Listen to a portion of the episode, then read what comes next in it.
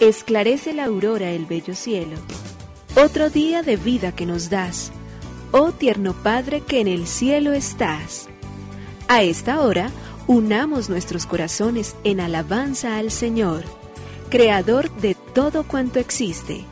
Compartamos el Evangelio. Reflexionemos en su palabra. Esto es, Esclarece la Aurora, con el Padre Antonio Ramírez. Bienvenidos.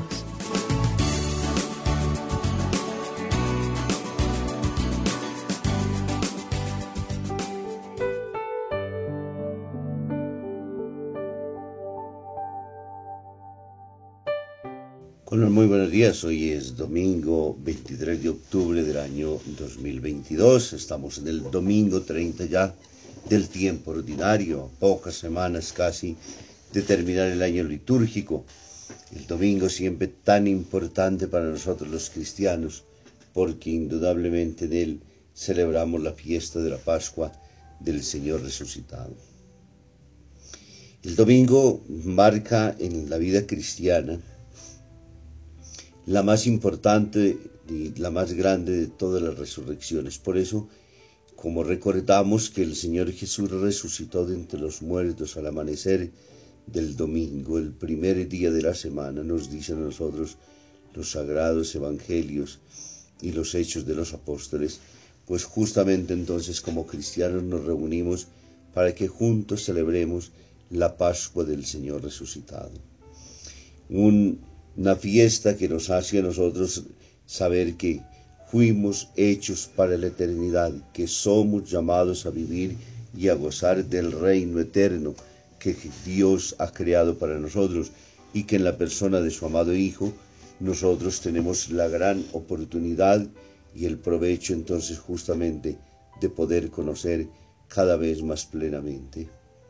Cuando nos acercamos a la Eucaristía, cuando celebramos esta fiesta conjuntamente como iglesia, cuando permitimos que todos reunidos como hermanos alrededor de este banquete, primero de la palabra y luego del cuerpo y de la sangre de Cristo, en ella se expresa todo, absolutamente toda la grandeza, toda la bondad, toda la santidad, toda la justicia del Dios bueno el que nosotros amamos, conocemos y servimos.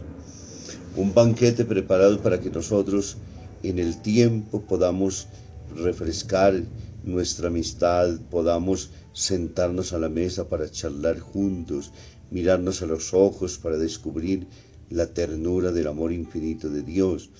Un día que nos permite a nosotros alimentarnos con su cuerpo y con su sangre y hablar entonces de que somos invitados a la resurrección, que somos llamados nosotros entonces a poder permanecer, porque el que come mi carne y bebe mi sangre, vive en mí, yo vivo en él, es decir, en nosotros continúa la vida, no morimos. La muerte es cuando el alma viene condenada, cuando no alcanza a decirle a Dios que es Padre, que lo amamos, que lo buscamos con todas nuestras fuerzas, que a pesar de todas nuestras debilidades y flaquezas, queremos tenerlo como el más importante y la más grandeza de todas las riquezas que podemos encontrar en el mundo donde nosotros nos movilizamos. Pongámonos entonces en su presencia en este domingo, celebremos juntos la fiesta y démonos entonces la oportunidad de caminar todos los días con el Señor. Que este domingo esté lleno de bendiciones y de gracias y sobre todo que sepamos ser siempre los buenos hermanos entre nosotros y que demos siempre testimonio y razón del amor que Dios tiene para con nosotros. Nos unimos a la Iglesia Universal que ora. Esclarece la aurora el bello cielo, otro día de vida que nos das. Gracias a Dios, Creador del universo, oh tierno Padre que en el cielo estás. Nuestras voces unimos al concierto que el universo eleva ya en tu honor. Desde la tierra al cielo más profundo, tierno Padre magnífico Hacedor, conserva nuestras almas sin pecado, a nuestro cuerpo da fuerza y salud, y nuestra mente ilumina piadoso con un rayo benéfico de luz. Por nuestra amada patria suplicamos, por la iglesia elevamos oración, por nuestros amados padres y familia, siempre dichosos los hagas tú, Señor. En tu santo nombre, comenzamos este día de vida que nos das. Haz que lo acabemos santamente, oh Padre nuestro que en el cielo estás.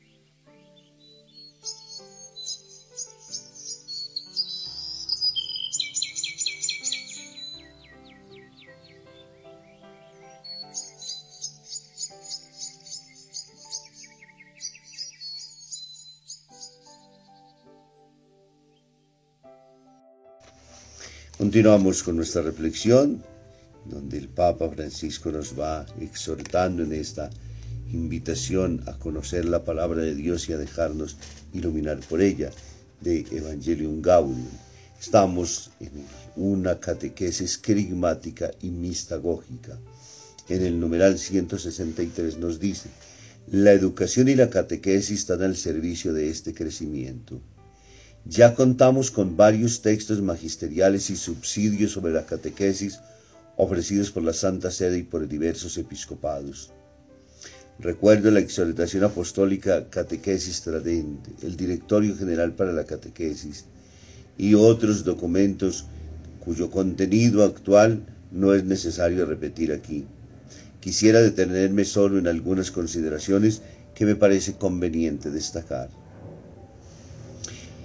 hemos descubierto que también en la catequesis tiene un rol fundamental el primer anuncio del querigma, que debe ocupar el centro de la actividad evangelizadora y de todo intento de renovación eclesial.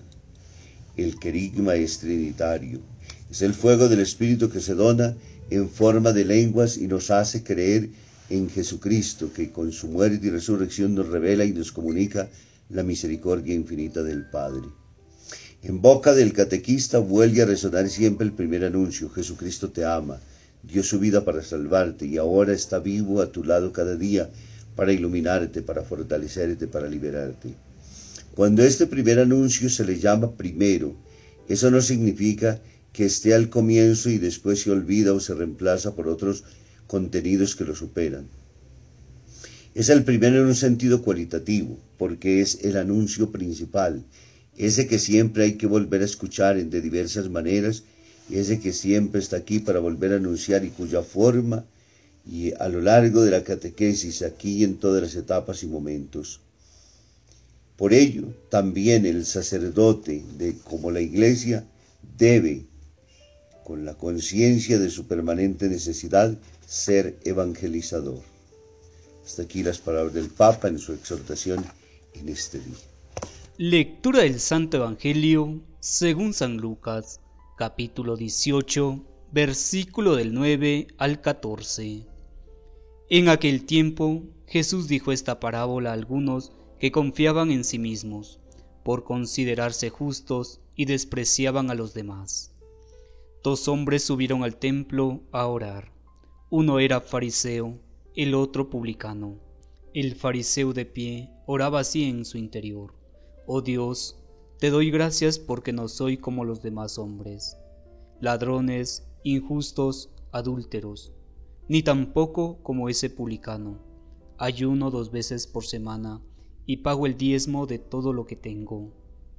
El publicano, en cambio, quedándose atrás, no se atrevía ni a levantar los ojos al cielo, sino que se golpeaba el pecho diciendo, Oh Dios, ten compasión de este pecador les digo que éste bajó a su casa justificado, y aquel no, porque todo el que se enaltece será humillado, y el que se humilla será enaltecido.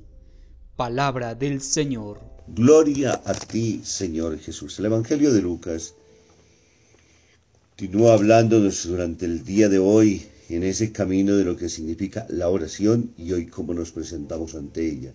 El capítulo 18, versículos del 9 al 14 y para ello entonces Jesús nos cuenta una parábola donde aparece un publicano y un fariseo. Dos formas de religiosidad entonces, de alguna manera, podríamos decir, contradictorias. Dos tipos de religiosidad.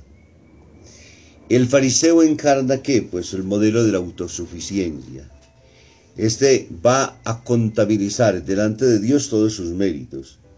Y su oración Parece ser que Dios debe estar finalmente entonces eternamente agradecido frente a Él porque no ha hecho eh, como una acción de gracias a Dios, sino que va a hacer alarde de sus propios méritos, los cuales ha acumulado mediante la observancia de la legalidad. Ojo con ello, es importante entenderla. Que es exacta y generoso, pero que él inclusive la ha superado en la ley mosaica. Porque el fariseo dice que ayuna dos veces por semana. La ley a que lo obligaba a ayunar una vez al año. El día de la expiación. Además paga el diezmo de todo lo que posee, aunque la ley del diezmo no era obligación del consumidor, sino del productor. Y se le invitaba al grano y al mosto y el aceite. Además de ello, es un hombre de una conducta intachable, no roba, no adultera, no comete injusticias. Realmente el fariseo es una joya, es lo más grandioso que se ha podido encontrar, es la maravilla del hombre religioso. ¿Qué es lo que es malo? Pues que se convierte en autoincienso, en autoengaño, porque se alaba a sí mismo de esa religiosidad. Y por ello, lo peor todavía, por ser tan perfecto termina despreciando a los demás y de manera particular al publicano a quien se dirige, porque a diferencia de él, ese es ladrón, injusto, adúltero. El publicano, como lo encontramos, es un recaudador de impuestos. Y es todo el reverso de la medalla de lo que acaba de decir justamente entonces el fariseo. Pero su oración, ¿cómo comienza? Por reconocerse pecador y culpable ante Dios de qué se ha dado cuenta, que el contacto con Dios Santo le urge a una conversión radical de su mala vida, que ha hecho un inventario espiritual y lo encuentra vacío por completo. Su currículum es irrepresentable, es decir, no puede realmente abrirse. El ladrón, usurero, sanguijuela de pobres, huérfanos y viudas, violador obstinado de la ley, avariento y estafador, dechado de sinvergüenzas y pertenece a la casta de los hombres perdidos sin remedio. El desenlace de esta oración es que el publicano regresa justificado, porque el que se humilla será enaltecido. Y el fariseo por su parte, con tanto esa cantidad de méritos que los tiene indudablemente, lo único que gana es una reprobación este no logra aprobar el examen ante Dios, porque a diferencia del publicano prefiere la seguridad de la ley a la aventura del amor, no cree en la misericordia de Dios. Y la contabilidad del mérito es al riesgo de la fragilidad humana. Por eso a Dios no le gusta la actitud mercantil de quienes le sirven, como si fueran empleados y como lo único que hacen es cumplir horarios vivir entonces como si fueran personas que lo único que no tienen es una relación de amor, de conciencia, de perdón, de indulgencia, no reconocen al Dios misericordioso, sino que lo único que lo ven es un Dios justiciero y para ello lo único que se hace es cumplir leyes sin ser capaz de amar. Por eso se puede condenar a los otros y por eso se puede ser autoincienso a sí mismo, reconociéndose perfecto por encima de los demás. Que el Señor nos ayude este domingo a tomar conciencia de la gran responsabilidad que tenemos. Nuestra conciencia debe ser clara. Los méritos los tiene Dios al habernos creado, al habernos redimido. Los tiene Él porque es el que nos concede todas las bendiciones y gracias. Que nuestra vida sea servicio, amor, humildad, reconocimiento de que siempre estamos muy lejos y que delante de Dios no somos ni perfectos ni justos. Dios bendiga el Padre, el Hijo y el Espíritu Santo. Muy feliz domingo para todos.